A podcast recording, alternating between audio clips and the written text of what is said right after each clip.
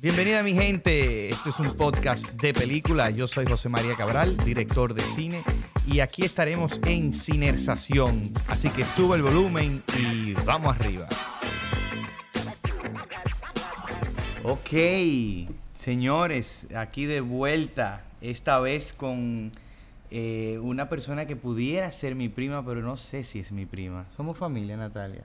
Bueno, ya yo estoy dejando dejándome llevar de los rumores, o sea, dicen que sí por ahí, entonces, bueno, mira, ¿por qué no? Vamos a decir que sí. o sea, que ya saben que se llama Natalia Cabral y su queridísimo compañero, eh, Oriol Estrada, que los dos son igual de talentosos y directores de cine. Yo he visto todas sus películas. Eh, y no por el podcast, o sea, no fue recientemente, o sea, eh, creo que he ido... la verdad que siempre has venido a, ¿no? a, las proyecciones desde el inicio. Y creo que todas las he visto en el cine. O sea, me acuerdo de, creo que desde que tú y yo, creo que la vi en, Fine Arts. En el Colonial Gate estuvo. No sé, sí. ah, una, sala rarísima. Ah, no, pues entonces la primera que vi fue el sitio de los sitios. Pero yo vi tú y yo. y no fue online. Ah, no, en la filmoteca en la Cinemateca. Puede ser. En el festival, ah, en el festival de Redoc. Claro, ah, creo que puede ser ahí. Eso puede ser, eso puede ser. Antes yo introducí un poquito a la gente, pero eso me, me parece un poquito aburrido. Entonces yo prefiero como que la misma conversación vaya como dando... Pero, a ver, esta gente van a hablar de ellos mismos, pero lo poco que sé, así como para que ustedes sepan, eh, son directores de cine que se conocieron en la Escuela de Cine de Cuba y a partir de ahí vinieron para acá eh, y empezaron a hacer películas. Tienen cuatro, ¿no? Sí. Tienen cuatro películas, le han dado la vuelta al mundo eh, y, antes de entrar por película por película, ¿cómo fue eso de, conocerse así? O sea, como yo siempre he pensado que, y, bueno, y esto tiene que ver con el tema de, la, película de ustedes, que como que tengo la idealización de que una pareja perfecta para mí fuera una directora de cine. Uy, uy, uy. Pero, pero creo que no a la vez. Una idealización. Sí, yo creo que no a la vez. O sea, también le tengo miedo a eso. Porque no hay competencia, no hay competencia. ¿Cómo es el asunto? O sea, y, y, y, y, no tanto ahora, sino cómo fue primero en ese momento y luego vamos a, a, a la actualidad, sino cómo, cómo ustedes conectaron ese amor por el cine y, luego ese amor por ustedes y cómo ustedes decidieron hacer películas juntos. Sí. Bueno, en un primer momento éramos los dos estudiantes de cine que estábamos viviendo como la gran aventura de estudiar cine en Cuba, ¿no? Que es increíble, que todo el mundo que ha ido allá por lo menos a hacer talleres sabe que es una experiencia eh, muy interesante y única. Entonces al inicio era eso, éramos dos estudiantes, nos enamoramos y estábamos en Cuba. Sí, pero hay que decir que había hay un punto que no está teniendo en cuenta Natalia, y es que Natalia estaba de tercer año Sí. la chica que ya se iba, ya tenía experimentada, y yo acababa de llegar, ¿no? Y entonces ella ya estaba trabajando en la tesis, yo estaba empezando a estudiar, ¿no? Y eso... Duramos, duramos seis meses juntos y después yo me fui. Pero en ese momento digamos que no éramos iguales a nivel profesional, vamos a decir, porque sí colaboramos, por, por, ejemplo, yo quería ayudarte en la tesis y tú me dijiste, no, porque ahí están mis compañeros, no, no, no, estaría bien y como que yo me sentí, no, como que ya empezaba ahí como, pero de escondido como que, ¿no? Porque tú venías, me contabas lo que rodabas y tal, los problemas de montaje, yo te daba ideas, pero yo no podía entrar a la sala de montaje porque era de primer año, imagínate. Sus compañeros de tercero como, ¿qué hace un chamaquito de primer año aquí? ¿no? Y además el nombre de la directora, ¿no?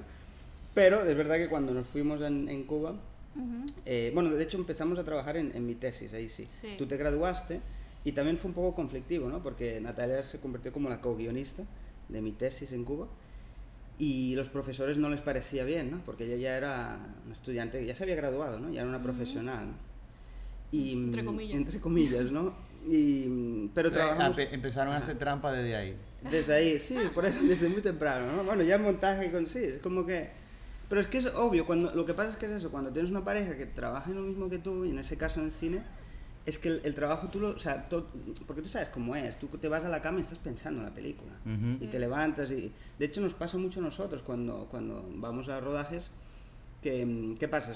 que el rodaje dura 11, 12 horas, se, traba, se trabaja mucho eh, sobre la película, pero te vas a tu casa y tú sigues trabajando. Entonces llegas al día siguiente y a nosotros lo que nos pasa, claro, estar juntos, llegamos y ya pues hemos tomado muchas decisiones sin contar con el director de fotografía, el sonidista. Entonces, un poco es como que la gente se siente un poco fuera, ¿no? Claro. Sí, claro, pero somos un equipo, ¿no? Y es como, ya, pero es que nosotros estamos 24 horas, o sea, estamos las 12 horas del rodaje y las 12 horas en casa también, Sí. rehaciendo la película. Entonces, como que es un tema. Sí, o sea, pa- para lo bueno nos acompañamos, nos hacemos compañía, ¿no? Pero para lo malo también nos acompañamos también. Claro. O sea, si, Sí, no si tenemos un día, no hay desconexión, si tenemos un día malo de rodaje, pues ese día, esa, ese flow negativo, pues lo llevamos a la casa y entonces estamos ahí los dos como, ah, Sí, qué mal, y no, y no desconectamos, ¿no? Yo creo que eso es un reto, ¿no? Cómo desconectar cuando trabajo, familia ahora y relación, está Mm. todo junto. Sí. Me imagino lo difícil que es, pero también es una bendición porque cuando yo llego a mi casa a veces después de un día de rodaje, yo, yo quiero conversar, yo, aunque me esté yendo mal. Por eso Claro. yo hago que mi DP, que es uno de, de, de mis mejores amigos también, casi siempre intento de que si no estamos rodando en Santo Domingo, tenemos una habitación al lado de la otra. O si Claro. estamos en Santo Domingo, él viene y duerme en mi casa, por lo menos durante la pre. Porque yo quiero llegar a mi casa y yo quiero o, o- o celebrar o llorar. Totalmente. Y claro. como seguir la conversación, porque estamos filmando una, cuando se está filmando una película, ustedes saben, o Sí. sea, no hay otra cosa No más otra- importante, no hay otra preocupación, no ¿no? hay nada, o sea, es como se va todo, hasta un salud, hasta un problema de salud y llega a ser Sí. eh, minoritario comparado con la historia que, que- que se nos está proyectando enfrente y sabemos que esto, o se, Uy, mi celular. ah, qué susto, yo pensé que era la computadora. No, no. Y yo dije, ¿por qué la computadora de repente puso una música? Le parece como bonito lo que yo estoy diciendo. Sí, ¿eh? Bueno, esto es parte del soundtrack. nunca nadie me llama, ¿eh? Clásico. A mí nunca también. nadie me llama. Eso quedó grabado también. ya saben, Aquí todo queda grabado, aquí todo queda. Yo no edito, no tengo tiempo para editar. Esta es la conversación que sale y ya. Así filmamos nosotros. Tú, Ah. claro, ese es grabar. No grabar. tienen tiempo para editar No hay ustedes. tiempo de editar, es como que. Los dailies, eso es lo que Sí, vemos. Sí, los dailies son las películas, ¿no? Es muy estilo Mira, dominicano también. me, me- me está llamando Fernando Blanco, que es el chico este documentalista. Todo es cine, todo es cine, señores. Muy bien. Hablamos después. Entonces ustedes vienen para acá. ¿Y en qué, qué tiempo le tomó a ustedes poder lograr su primera película, tú y yo? Bueno, hay que decir que antes vivimos un, un tiempo en Barcelona, porque yo lo que pensé fue que en ese momento, cuando Uri se graduó, yo pensé, bueno, en Dominicana no hay, no hay industria de cine, en, en España sí, entonces vámonos a España a, a- coger experiencia y a ir escribiendo nuestros proyectos. Pero ¿qué pasa? Que en ese momento empieza la crisis española, la crisis europea, y nos agarró de sorpresa, ¿no? Y nosotros intentamos entrar en la industria, trabajando en rodaje, como sea, asistente de producción, asistente de dirección, y la gente lo que nos decía era, váyanse para su país, esto está muy malo, y, fue un- una época difícil para el, para el cine español. Entonces lo que hicimos fue em- empezar a escribir proyectos, y entonces a la vez aquí empezaba la ley de cine a Mm. nacer, y entonces ahí le dije, Uri, vamos a hacer nuestra maleta y vámonos allá a ver si... Bueno, nosotros ya había, en ese momento había una primera versión del guion de Miriam De. Miriam Miente, Estamos sí. hablando 2012. Ok. O sea, 2010 ya tenemos una primera versión del- del- Oh, de la wow. película. La película se terminó rodando en 2017, o sea, siete años después. O sea, tú Eh. sabes. Ah, El inicio sí, yo lo vi, yo lo vi en el... Pero por eso, que, que antes de, de filmar tú y yo ya, tenía, ya estábamos en ese guion, ¿no? Y un poco la idea, vinimos a, a- En ese momento vivíamos en Barcelona, hicimos ese viaje a, a Dominicana buscando financiación. Yo me acuerdo que nos juntamos con Corripio, nos juntamos con... Tuvimos, y eran los inicios de la ley de Los cine, inicios, ¿no? inicios, que sí. todavía había mucha desconfianza, ¿no? Si eso iba a funcionar, era- fue complicado. Entonces, claro, volvíamos de esas reuniones pues bastante frustrados, ¿no? Porque primero en Barcelona no había trabajo, estábamos deprimidísimos, vinimos para acá con ilusión de filmar esa película y no había forma y entonces ahí fue que decidimos filmar algo muy chiquitito, ¿no? Sí, Porque- empe- empezar de alguna manera con algo pequeño. Algo pequeño, un documental. Al final nosotros habíamos estudiado en Cuba, donde uno aprende mucho a filmar con cuatro cosas, ¿no? Y teníamos una camarita de, de fotos, que grababa video, y un pequeño equipito de audio, ¿no? Y ahí, mm, en ese momento, nos estamos quedando en casa de, de- de la abuela de Natalia, y nos llamaba siempre mucho la atención la relación que tenían ella con su emple- empleada doméstica, ¿no? porque tenía una relación, bueno, eh, muy, muy intensa, ¿no? O sea, eran, se amaban y se odiaban al mismo tiempo, esa cosa. Sí, yo me acuerdo. Sí, en la película, ¿no? Y entonces, y fue como, y de repente hubo, no, pasó, ¿te acuerdas ese día que hubo, todo fue así como muy, muy rápido, ¿no? El decidir hacer una película sobre eso fue porque vimos una escena que se estaba produciendo entre ellas, ¿no? Y es que ella estaba limpiando la, Aridia, que la empleada doméstica estaba limpiando los platos, y entonces la, la doña le estaba leyendo la, el periódico, ¿no? Los sucesos, todas las crónicas de asesinatos y no sé qué, ¿no? Porque Aridia no sabe leer, ¿no? Y ella le contaba y la otra, ah, qué interesante. y se creaba una escena bonita entre las dos, ¿no? Y ahí pensamos, bueno, vamos a, vamos a filmarla, ¿no? Sacamos los equipos, la filmamos y nos gustó la escena, ¿no? Y entonces fue como, coño, quizá hay una película, ¿no? Entre ellas dos, esos dos personajes, había como una energía, ¿no? Y bueno, vamos a seguir filmando. Bueno, el, tema es que nos pasamos tres meses, nos olvidamos de buscar financiación, nos pasamos tres meses filmando en esa casa, sí, diariamente, ¿no? y, pero sin un guion. Eh, o sea, tres meses todos los días filmando. Sí, casi, todos los días, casi todos los días. Y... Uri hacía la cámara y yo hacía el sonido directo. Wow, ¿y cómo, y cómo, cuánto duraron editando? Un año y medio. Un año y medio. wow. Sí, no, y hasta sincronizar el audio, porque en ese momento fue porque sabes que hay una aplicación Pluralize que lo, hace, lo hace solo, automáticamente, no funcionó. Claro. La cuestión es que yo tuve que manualmente, más de un mes sincronizando el material.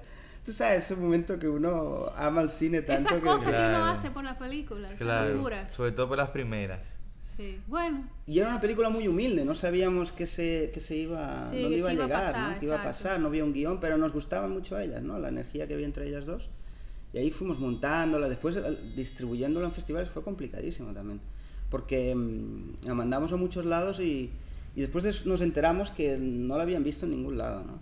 Porque tú sabes que después cuando, cuando ya conoce a los programadores les pregunta, ¿tú te viste la película? nadie la había visto, ¿no? Pero tú no la inscribe, paga la inscripción, ¿no? Y al final fue en ese festival en Vision Surreal, en, en, Suiza, que vieron la película, un programador, y le fascinó recuerdo que llamó, ¿no? Después nos dijo, llamó al director, vi una película increíble, una cosa así, Buenísimo. sin géneros. Y a partir de entonces todo ya fue surgiendo, ¿no? Y gracias a tú y yo creo que conseguimos el dinero para hacer claro. Miriam Miente, ¿no?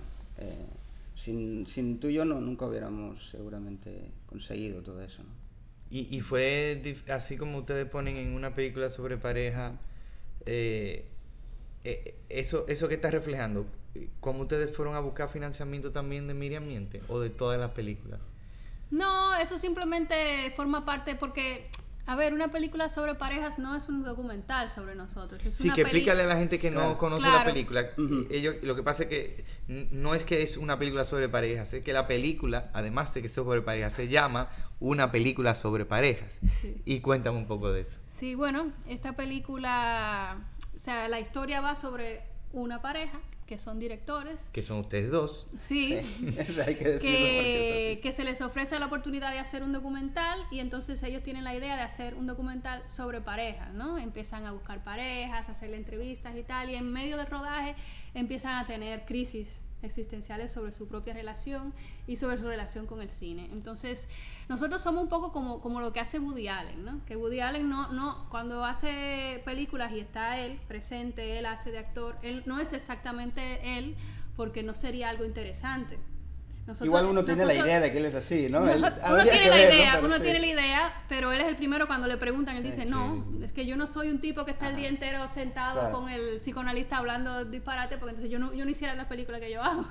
Entonces un poco en, en nuestro caso también eh, nosotros eh, ponemos el material de la realidad, nuestra vida, pero nosotros guionizamos ese material. Para, contar una historia interesante, que tenga altos y bajos. Lo llevamos más, más al extremo, pero es verdad que inspirado en situaciones reales, ¿no? Es, es una autoficción, en literatura se hace mucho, ¿no? La autoficción, de repente en cine quizá no, no, es tan común, ¿no?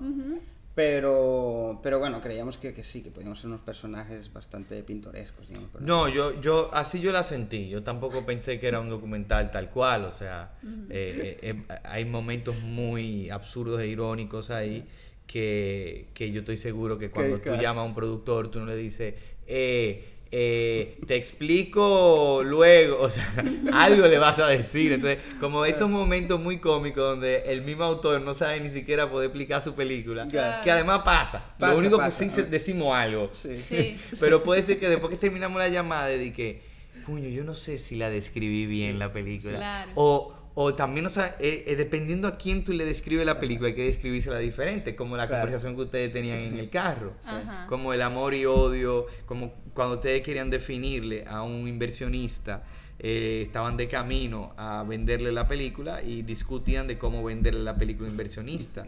Y, y, y eso que ustedes tocan ahí de que solo quieren escuchar cosas bonitas, eso es verdad, o sea... Eh, si bien, claro, gracias a los inversionistas y, muchos se están arriesgando a contar cosas muy diferentes, eso es cierto. Al inicio y a veces algunos todavía es como, ah, hay que hablarle todo lo bonito que tiene. Y a, ver, a, mí, y yo estoy seguro que ustedes también, y, bueno, su cine también lo dice, no necesariamente siempre vamos a hacer películas que digan lo lindo que somos. Claro. O sea, como el cine va más allá de eso. Entonces me pareció como una linda escena de un conflicto que compartimos, yo creo que no solamente los cineastas de República Dominicana, sino los cineastas de todo el mundo. Que es esa idea de cómo vendo mi película. y, y, eso me gustó mucho. Sí, esa mezcla de ser tú mismo, ¿no? Ser auténtico con ti mismo, pero también estar vendiéndote, estar siendo... Yo creo que la película habla de eso, ¿no? La autenticidad también, ¿no? Porque yo creo que somos bastante farsantes en la película. Estamos todo el rato tratando, primero con los inversionistas, tratando de vender el proyecto, pero después, cuando ya lo hemos vendido, que estamos por el parque buscando ideas para hacer una película, ¿no? Y, yo creo, sí hemos vivido un poco eso, ¿no? Porque uno es como que trata de tener con sus referentes, hacemos una película así, una película así, es como, es muy patético, ¿no? Pero e, es, lindo también, ¿no? Reírse un poco de, del oficio y del... sí, sí, abrirnos un poco a a que el espectador se acerque desde las torpezas, ¿no? Porque todos somos seres humanos y todos cometemos errores y todos tenemos dudas y yo creo que así los espectadores se acercan más a los personajes si, si entienden que también son igual de torpes como ellos. Entonces yo creo que yo creo que por eso gusta tanto la película. Bueno, y la comedia parte de ahí, es lo que decía Woody Allen antes, al final la comedia es... Hay un director, Elia Suleiman, lo conoces de Palestino, que es tremendo, aunque él actúa en sus películas. siempre actúa, y, es, y él, él no habla, es mudo pero, pero es tremendo y se ríe mucho de sí mismo también, ¿no? Y es eso, o sea, al final, ¿no? Y la comedia, la comicidad sale de, de esas situaciones absurdas y no, no, tomarse tan en serio, ¿no? Yo creo que eso es importante. Hasta nosotros nos ha ido, ido bien, porque la película, tú viste bien, trata temas como el ego, de una manera muy directa. O sea, por eso hay mucho de autorreferencial, ¿no? De cosas que nos... Y vamos a, vamos a sacar como toda la mierda, ¿no? para desnudarnos, ¿no? Y que, como que ya no importa, ¿no? Como que eso hasta es psicológicamente hablando, ha sido un poco, no, hacer la película fue un poco casi como hacer terapia de pareja. Claro, claro. Tal cual. Y enseñársela al mundo. Sí. Una terapia poco privada. Pero lo mejor es que el mundo, se, cuando, cuando, cuando escuchamos al mundo reírse, ahí ya es que uno está tranquilo, porque es lo que siempre decimos, si hubiésemos hecho una, esta película y la gente no, no, no, le hubiera encontrado la gracia, uy, uy, uy. No, bueno, pero el, miedo, el primer pases que tuvimos y tal, donde siempre hay algún pase que hay mucha tensión, la gente no sabe si reírse porque está el director al lado y tal, y uno, si ya normalmente cuando pasas la película uno sufre, cuando tú estás mostrando tu vida y te estás riendo de ti mismo, si la gente no le da risa, uno no es lo que quiere es volarse la cabeza, ¿no? Entonces... La sala que yo fui, la gente la pasó muy bien. Yo la sentía. Pues tú sabes que al final uno desarrolla esa habilidad de sentir una sala. Ajá. o sea, uno, uno no. tiene ya ni que voltearse. O sea, tú, tú, te sientas y, y, te, hay una vibra dentro de la sala que tú vas entendiendo un poquito. No es 100% eh, acertado, pero digamos que un 60-70% que tú sientes ok, yo creo que está funcionando. Sí, sí, sí. Ok, no. No, uno es súper sensible en una sala. Sería como los tax, sabes, todo se oye, ¿no? Como director uno, ¿no? La, la vibra todo, que se... todo, todo. Y cada proyección, no sé si te pasa a ti, cada proyección de tu película es distinta, nunca hay una igual. Nunca hay una igual. Y, eso es terrible porque y tu nunca interpretación de tu película es diferente. hay una proyección que tú dices, qué bien hice esta película, me encanta. Y, de y repente tú dices, qué mierda acabo de hacer. Sí, es una cosa Qué mal, esto parece una vaina súper barata, súper mal, esto no tiene ni siquiera ni pie ni cabeza esta decisión y la sufre y en otro momento no. Pero es que tener una persona cerca que de repente agarre el celular y lo mire en un momento, ya te mata esa escena. Sí. ya dices, tenía que haber cortado antes. ¿no? O, Claro, o- o- o la típica persona que tiene que ir al baño. Sí. Esa, Bueno, tú pero- no quieres matar a esa persona. Tú quieres Yo, que- yo siempre voy al baño. Eh, yo incluso he dicho, y lo, y lo repito ahora, que para mí, de las cosas más buenas que tiene ir a ver una película a la sala de cine, a diferencia de tu casa, es que tienes que hacer pipí. ¿Por qué? Porque frase, tú ¿no? estás, se está proyectando una película en vivo enfrente de ti.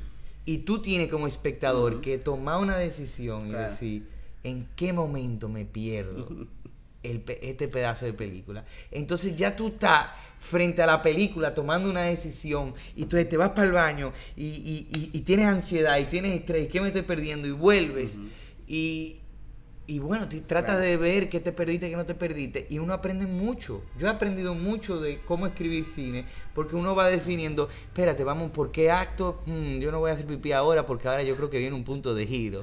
Entonces, de repente, punto de giro, yo sabía, yo sabía. Y eso lo he desarrollado por mis ganas de hacer pipí. Yo en la peli que te vi, cuando el momento que fuiste a hacer pipí, Sí. ¿te acuerdas que nos encontramos? Sí.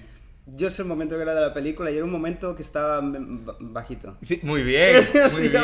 Lo he desarrollado. Para mí es el momento más bajo de la película, porque tú sabes cuando uno hace la película... Mira, ni lo vi. O sea que ni siquiera tuve que pasar es- por yo- ese yo- momento. Yo, lo pensé, pensé, mira, listo. Pero claro, ya veo que tienes experiencia. Tengo experiencia, ¿no? soy, soy un veterano, saliéndome de películas en los momentos más oportunos. Mira tú. Eh, eh, eh, eh, tú te mereces una película también. Ah, poca sí. broma. Bueno, hemos pensado Tú- tú- en... sí, tú hemos como- pensado en ti. Sí, hemos te- pens- no, seriamente, va- hemos sí. pensado en ti. Yo, yo feliz. Bien. Yo feliz. Mira, que me han ofrecido a veces, pero no, yo tengo que conectar con, o sea, tiene que ser algo chulo. Claro, sí. No salir por... ¿Y qué te han ofrecido, por ejemplo? No, no, no, porque lo voy a poner en el medio, cosas que ya han pasado. Ah, Claro. Eh, pero sí, a mí me- yo empecé siendo actor. sí, es verdad. Tú empezaste haciendo videitos en la calle, yo sí, me acuerdo. un millón por Sí, Sobeida. sí, todo eso, sí. Y yo pensé que tú te ibas a, a decantar más por ahí. O sea, yo pensé que tú ibas a ser un actor-director, pero no pasó. Pero vamos a ver, pero igual el, el- pero que José María, y, y eso es muy co- contemporáneo ahora, uno tiene varias vidas y la vida en las redes sociales, tú tienes una vida propia Claro, en las Claro. redes claro. y eres un actor, Ujú. eres un showman, digamos, o sea, como que tienes una, ¿no?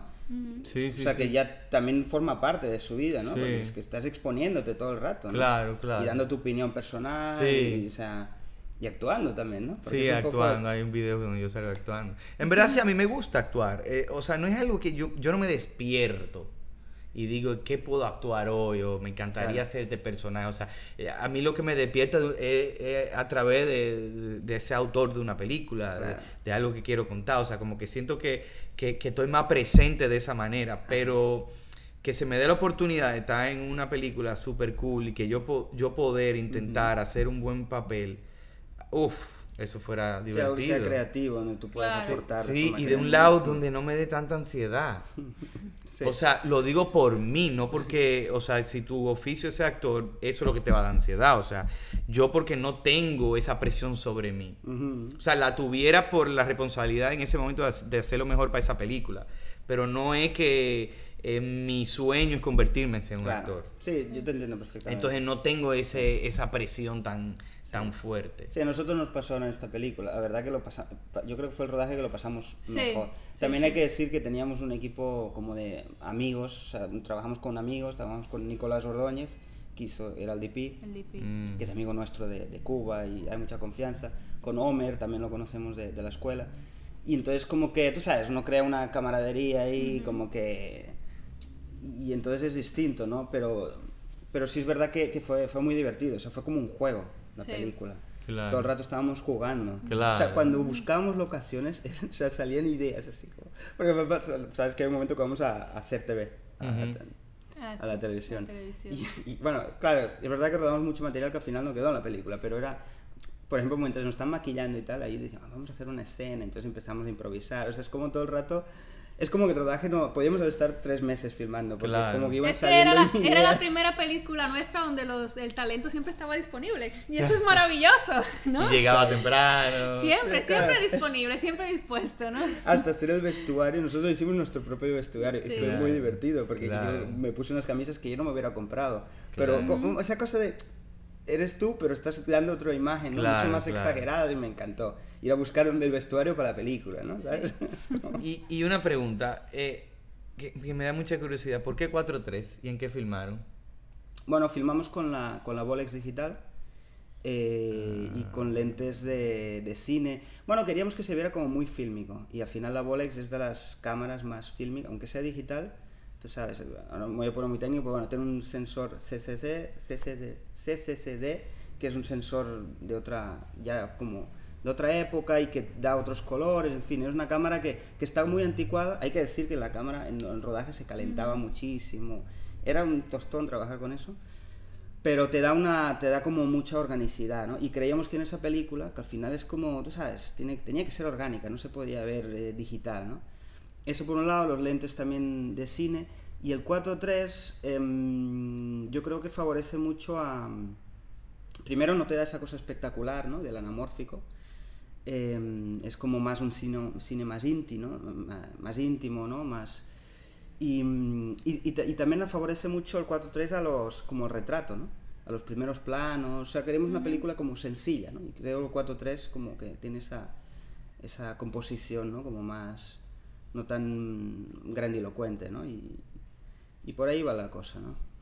Muy bien, muy bien. Yo, mi próxima película tiene un poquito de 4-3 también, o sea que entiendo, es por otros motivos, pero entiendo... Eh, Igual tú sabes cómo la gente de cine, que nos obsesionamos. Sí. Lo, de la Bolex fue, o sea, yo me obsesioné con esa cámara, o sea, me la, me la retuvieron en aduanas, yo la compré, estuve ahí buscándola en eBay porque no se encontraba, porque ya estaba descatalogada, esa cámara ya no la venden hace años la compré usada, después la tuve que mandar a Estados Unidos a reparar, bueno, un momento me la detuvieron en aduanas, yo estuve toda una tarde en aduanas ahí tratando de recuperar mi cámara poco antes del rodaje y estaba ahí como, ah, pero rueda con otra cámara, no tiene que ser con esta. Tú sabes, son como las obsesiones de, de, los directores que nos obsesionamos con cosas que, qué bien que, que, lo menciones, ¿no? Porque es como, quizá a nadie le importa mucho con la cámara que filmas, pero uno es como no, yo sí tenía la curiosidad porque por momentos, como yo decía, bueno, ten 4.3, eh, pero entonces la película que ustedes estaban filmando era digital, o sea, la película que estaban filmando dentro de la película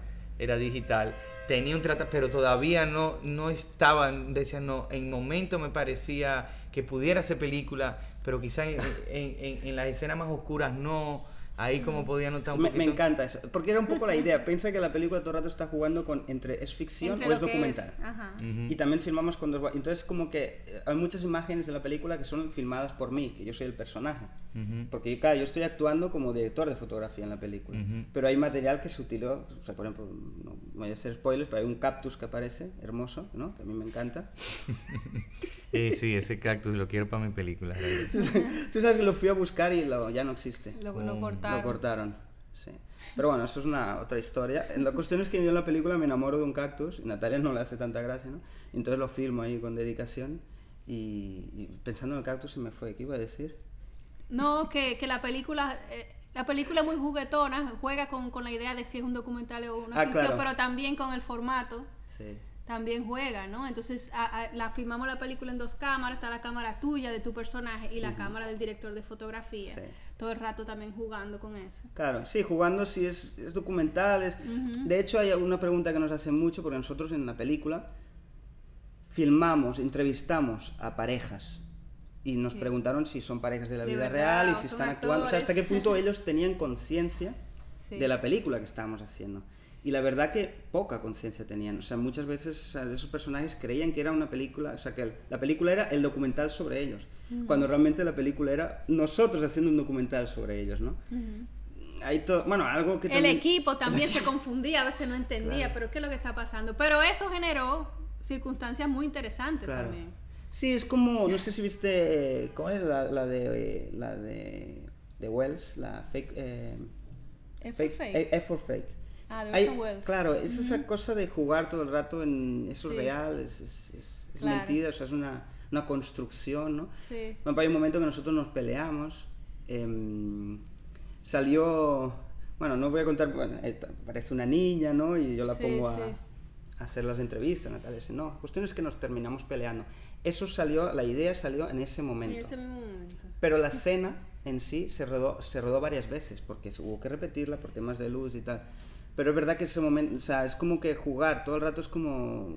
La niña no, no tenía conciencia, la, la, utilizamos de alguna manera, ¿no? O sea, si teníamos el release, ¿no? Si tiene, ¿no? Se puede estar en la película, ella, los papás nos dijeron, sí, pues no hay problema, pero ella no sabía exactamente el rol que estaba jugando en, en la película, ¿no? Y nosotros sabíamos, nosotros nos miramos en ese momento y sabíamos que ese era el momento que teníamos que pelear heavy, ¿te acuerdas? Este es el momento, sí, claro, con todo el barrio mirándonos, así, este era el momento y lo sabes, es como que ya cuando tú llevas un tiempo filmando, tú como que la misma película te va llevando, te va no sé, algo como mágico. Hay una anécdota curiosa de esa escena que repetimos varias veces. Una de las razones es porque yo me quedaba todo el rato fuera de cuadro. Ah, y venía, el fotógrafo cortaba y me decía, ¿qué, qué está pasando?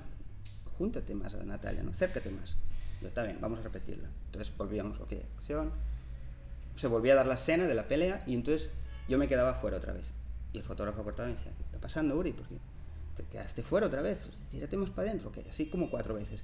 Y al final le dije, ¿sabes qué pasa? Es que Natalia me da miedo, me da miedo que me dé unos tortazos, porque era tan... Yo te, era o sea, me decía, acércate Natalia, y Natalia estaba cabreada, de verdad. Y yo, o sea, me explico, era como, inconscientemente yo me iba alejando, ¿no? Por el momento. Y al final me quedaba fuera de plano. Es como, por eso digo, estamos actuando, pero había energía así reales. ¿Y cuándo se estrena la película? La película se estrena el 10 de febrero. Eh, es chula esa fecha porque, bueno, febrero es el mes del amor, ¿verdad? Está todo el mundo pensando en su relación y pensando en su, en su pareja y qué hacer. Hola, Lía. Se despertó Lía. Sí, está aquí con nosotros. Que también es parte de la película. Bueno, la clave. Como dice que es la estrella. Yo, yo, se me pongo un poco celoso porque soy quizá el que tenga más ¿no? pantalla. y todo el mundo ahí dice, ah, Lía es la estrella. Está bien. Lo aceptamos. Se, se, lo merece. Tener que aguantar eso, ¿no? Mm. Nosotros rodando. Imagínate que tus padres hacen una película sobre ellos, te meten ahí. Qué locura. Claro. Ya está, Lía. ¿Ya ya vio la película? Sí. Ahora, ahora estábamos en Caribbean probando el DCP y estaba ahí. Y decía, hola, papi y la mamá, así grande. Claro, nos vemos grandes, como wow. Sí, sí. Entonces aprovechemos que Oriol no está aquí y dime todo lo malo. ahora vengo, ahora vengo. todo lo malo que es trabajar con Oriol. Bueno, va a acabar ese podcast. Tenemos 365 días, como el año. no, a ver, no es fácil codirigir, o sea, porque, a ver, está eso ya lo que hablamos de que, de que, de que uno no se siente tan solo, ¿no? Porque tener una película en tu cabeza es como un, tú, eres como un loco, ¿no? Tú tienes un sueño que solo te pertenece a ti, es muy difícil que, que, que la gente normal de tu vida, tus amigos, tu familia, etcétera, te entienda. Entonces, cuando tú estás codirigiendo, tú tienes a alguien que, que, te entiende, que le importa igual que tú y que, y que va a meter la mano en fuego igual que tú. Pero también hay momentos, bueno, somos humanos, tenemos egos, peleamos y entonces hay que ponerse de acuerdo. Yo creo que eso es lo lindo de codirigir también, que tú te tienes que poner de acuerdo con otra persona. Tú no eres tan déspota, digamos. O sea, hay otro déspota, ¿no? Con el cual hay que negociar. Son dos dictadores tratando de llevar un país. Exactamente. ¿Tú tienes alguna película favorita? Uy, yo tengo muchas películas favoritas. no, no, no, de las tuyas. Ah, de las mías. Uy, no, no, no, no, yo no, yo no creo en eso. Yo tampoco, y por eso quería hacer la pregunta, porque me la viven haciendo. Yo decía, déjame ver si alguien responde algo diferente a mí. Yo digo que no puedo tener una favorita. Claro. No, y que es como ya decidir algo que todavía no se, no se ha cerrado, porque yo, yo quiero pensar que me faltan películas por hacer. Entonces, si ya elijo una, ya es como, bueno, pues entonces eso quiere decir también que yo ya lo he logrado. Y yo no me siento satisfecha con mi filmografía, porque, porque siempre, uno siempre tiene como unas expectativas muy altas. Por más bien que quede la película y por más bien que le vaya, siempre faltan cosas, faltan planos, faltan escenas, falta, o sea, siempre falta algo y por eso una película te lleva a la otra. Claro no sé, no sé si eso le pasa a alguien, pero, pero yo creo que nadie está 100% satisfecho con la película que hace. Claro. ¿No? Sí, no, a mí, a mí, a mí, tú puedes entrar a mi habitación si tú quieres también. Ok. ¿Ves? Ahora, ahora, ahora somos tres. Porque Lía también codirige, porque Lía decide, decide, ella, no sé, la vida, ella decide, bueno, ya, estoy, quiero llorar y entonces ahí uno tiene que reencuadrar su vida, ¿no? Y, y ah, me, me, interesa mucho que, o sea, cuando ustedes les gusta el mismo tipo de cine. Sí, a nos, comúnmente o sea, nos gusta la misma, la misma okay, película. Okay. Sí, o sea, sí, pueden total. sentarse a ver la misma película, Sí, los mismos directores o directoras Ujú, y decir como este, este es el cine que vamos a ver. Sí, sí, sí. Eso es importante. Por eso yo creo que codirigimos sobre todo, porque nos gusta la misma película, nos gustan los mismos directores, nos gusta la misma, nos gusta la misma forma de hacer cine, una mezcla de ficción y documental. Ok, ok, sí, eso, eso es crucial porque eh, si uno no pudiera por lo menos ponerse de acuerdo, o sea, ¿quién fue que dijo que si... Uf, hay una frase de alguien que dijo que si una si a, si a la pareja no le gusta la misma película, eso es un, si, un- si una pa- pareja de matrimonio no le gusta la misma película, es un divorcio. Bueno, déjame decirte, yo conozco muchas parejas que no les gustan la misma película, muchas parejas que uno le gusta bailar y el otro no. Claro, claro, pero para dirigir, Ah, no, para dirigir, no. yo creo que ahí se necesita. No, claro, claro. Es cierto, sí.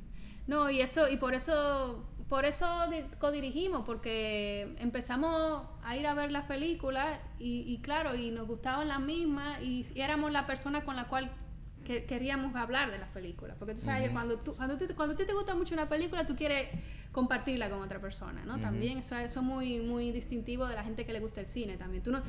o sea, tú ves una película que te encanta y no es posible que tú llegues a tu casa y ya, bueno, te vas a dormir y ya está. Porque la película te persigue y tú necesitas compartir eso con otra persona. Entonces, a Mauri y a mí no pasa lo mismo, que salimos, igual también pasa cuando, cuando hay una película mala, tú también lo quieres compartir, que mira, ¿quién esa película? No sé qué, ¿no? Como que hay, hay como una, hay una parte muy social sobre, sobre, sobre cuando te gustan las películas, ¿no? Y entonces Sí. yo creo que Uri y yo en ese aspecto, pues ya. ¿Y dónde están viendo películas ustedes? Eh, pues sobre todo, lamentablemente ahora en línea, con esto de la pandemia, por Sí. supuesto, afecta. Para mí me- ¿Alguna plataforma más que otra? Sí, a no- nosotros nos gusta mucho Filming, es la que más, Ah, ok. la que más usamos. Filming. Y también vemos de todo, vemos cosas en YouTube, también pirateamos, porque a veces queremos ver muchísimo una, una película y no la encontramos y es como, bueno, vamos a piratearla, ¿qué vamos a hacer? La necesitamos, yo qué sé, tú sabes. Sí. En un mundo ideal, lo ideal sería que todas las películas estuvieran en el cine y todo el mundo fuera al cine. Eso sería hermoso. Sí, hay películas que no llegan definitivamente No. y que no hay forma de ver. Ujú. Y uno la busca y la busca y la busca y no... Y, y, y, y televisión, serie, ¿ustedes han pensado en algún momento? Como ahora hay un boom con, con toda esta cosa de televisión. Hasta yo me lo he planteado. Y yo estaba, hace 3 o 4 años, era como, no, no, no, yo no me quiero hacer películas, cine, eh, largometrajes de ficción.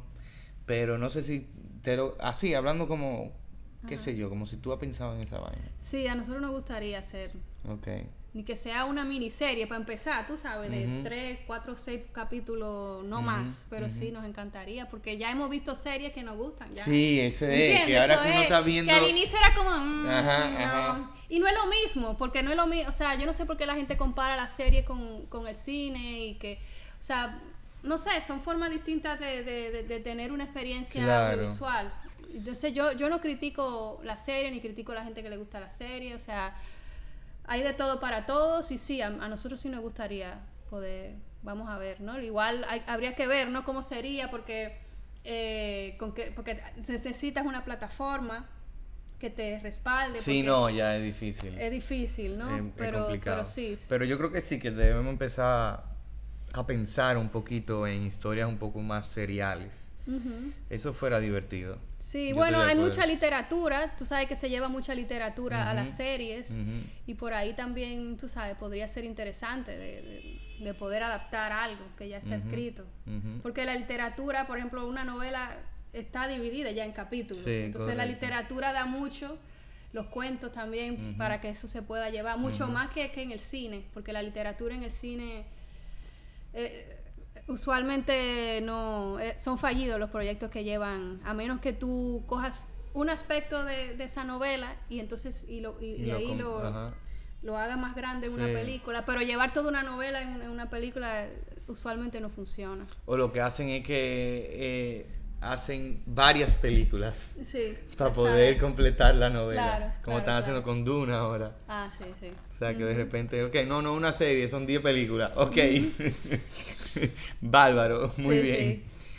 sí. Ok, ok, qué bien. ¿Hay algo nuevo que ustedes están trabajando? Yo, no, no es que me dé primicia, yo a mí no me interesa la primicia. Yo no, esto no es un programa de, de, de- de que yo quiero primicia, sino como, ah, sí, eh, estamos locos por hacer un nuevo documental. O sea, como qué está pasando por la vida de ustedes, así como le gustó hacer comedia, quieren intentar eh, otra cosa de nuevo, quieren volver a un drama social así como Miriam Miente. Eh, no sé qué están haciendo. No, nosotros tenemos muchos proyectos, así como que están a medio desarrollo, pero como nosotros tenemos una niña ahora, viajamos tanto, estamos viajando con una película sobre pareja, no nos hemos como sentado, tú sabes, para decidir, porque hay que decidirse por una y desarrollar esa. Pero sí tenemos muchísima, muchísima idea y muchísima, o sea, tenemos muchísima ganas de hacer cosas. El financiamiento también, tú sabes, para nosotros, no para otras personas, pero para nosotros es un lío conseguir dinero, ¿no? Y por eso hay que estar muy seguro de, de- de qué proyecto tú quieres hacer próximamente, porque tú te vas a pasar como buena parte de unos buenos años buscando Sí. esos cuartos Sí. y metiéndote en, en mucho lío. Sí, definitivamente. Bueno, pues creo que estamos llegando al final. Ha sido muy lindo conversar con ustedes eh, y conocer un poquito más de esas anécdotas de las películas. A mí me gustó mucho la película, de verdad, me divertí mucho. Qué bien, qué que bueno. para mí eso es como esencial. O sea, yo quiero ir a una película a divertirme. Y no, claro, y di- divertirme tiene, o sea, no, no es que solamente estén pasando cosas rápidas. O sea, divertirme puede ser intelectualmente, puede ser emocionalmente, puede ser de mil maneras. Y me divertí mucho, de, de, de muchas formas. O sea, la pasé muy bien. Así que yo invito a que la gente vaya a ver a partir del día de febrero una película sobre parejas. Si usted es artista, vaya a verla. Y si no es artista, también. Porque va, se va a divertir mucho. Y si tiene pareja, mejor vayan en el 14 de febrero. Exacto. San Valentín. Esa es la película para ustedes. Tú le dices, mi amor, vamos a ver una película sobre parejas como terapia. Y después de ahí se van a cenar, a lo que ustedes quieran. Pero vayan a ver la película. Muchas gracias, José María. Tú sabes que nosotros te tenemos mucho cariño y nos, encan- nos encanta encontrarnos contigo en los festivales. La pasamos súper bien. Eso es verdad. Sí, perfecto. 15 años juntos que tenemos nosotros dos. Tenemos, que- tenemos 15 años juntos, Ah. señor. O sea, por el amor ya. Muy bien, muy bien. Ya estoy cerrando. Sí, sí, por eso vine a dar mi pincelada, ¿no? Sí, sí, yo me, lo escuché. Tú viniste Muchas simplemente gracias. a decir que 15 años para que, para que Sí, eso para fuera dejarlo- lo último que tú Sí, dijeras. como para descuadrar la cosa, ¿qué Sí, está tratando de decir? Recalcar que el amor es Ahí importante. está. Sí, el cine, el amor, Sí, qué sé yo. sí, sí. Nada, muchas gracias por la No, no, ustedes, la ustedes, conversación. Fue muy chévere, fue muy chévere. Como siempre. Y yo espero poder seguir yendo a ver sus películas en salas de cine. Igualmente. Por cierto, este hombre tiene un proyecto, la última película que estás trabajando, que me contaste, tremendo, ¿eh? Ah, sí, sí, sí. Yo quería, no sé si que No, no, hablar- no, imagínate, tengo que estrenar primero la que viene. Ya, ya, pero hay Esta- alguna- esta que te comenté, Pero bueno, ahora está escribiendo un proyecto muy personal, ¿no? Sí, muy decir. personal. Probablemente ruede a finales de año, esté listo para el 2023 Ujú, finales. sí, o sea falta que tiempo falta un ratazo. Si les digo ahora el nombre a la gente, se van a confundir. falta el documental. Sí, tienes varias películas por estrenar. Es que también se, se- con lo de la pandemia se me duré dos años casi. Sí. Pero bueno, nada. Muchas gracias y nada. Bébanse. Nos vemos en el cine, gente. Ok, perfecto, nos vemos en el cine. Abrazo, bye chicos. Bye, gracias. Y ya que se fueron mis amigos, tenemos otras noticias para apoyar eh, más cine dominicano. Este podcast está dedicado a, a- los cineastas, ¿no? Que, que han logrado sus películas y eso. Y escuchar por qué hicieron sus películas, eh, qué fue difícil, qué no fue difícil, o, o qué aprendieron, bla, bla, bla. Pero también es un espacio para, eh, o sea, se sientan libres de, de- de que este espacio para promover eh, personas que quieren lograr hacer sus películas también. Y, entonces, eh, hablando con amigas, eh, que de Minervas Producciones, que ellos lanzaron una campaña para financiar su documental Así Ganamos. Son las cineastas Violeta Lockhart, Alexandra Santana y Virginia Antares. Y ellos buscan cambiar la manera en que se hace proselitismo político en el país. Entonces, estas mujeres eh, de Minerva Producciones quieren hacer este largometraje que va a explorar la realidad del proselitismo político en la República Dominicana y pretenden lograr eh, retratar cómo se hace una campaña ciudadana exitosa que rompa con los modelos tradicionales de clientelismo y despilfarro, tomando en cuenta la experiencia de la buena política del 2020 donde ganó la diputación José Horacio. Así que eh, le deseo lo mejor. E, ellas están haciendo un crowdfunding eh, en www.minervasfilmrd.com. Ahí pueden entrar y aportar ese proyecto y conocer ese proyecto. Eh, conozco a esas chicas eh, y sé que son súper talentosas, súper faja. Y, yo creo que, es bueno que, se hagan documentales y documentales de todo tipo, pero documentales también políticos y eso, que, que, nada, que una conversación, que genere una conversación interesante. Así que nada, métanse ahí y, chequen y si les interesa, fuego. Ellos creo que han ganado varios premios de, desarrollo. Eh, Ibermedia, tienen algo en Ibermedia que fue seleccionado. Eh, también eh, en Fonprocine en el 2020. Nada, rompan, fuego con todo. Un abrazo y nos vemos en el próximo episodio.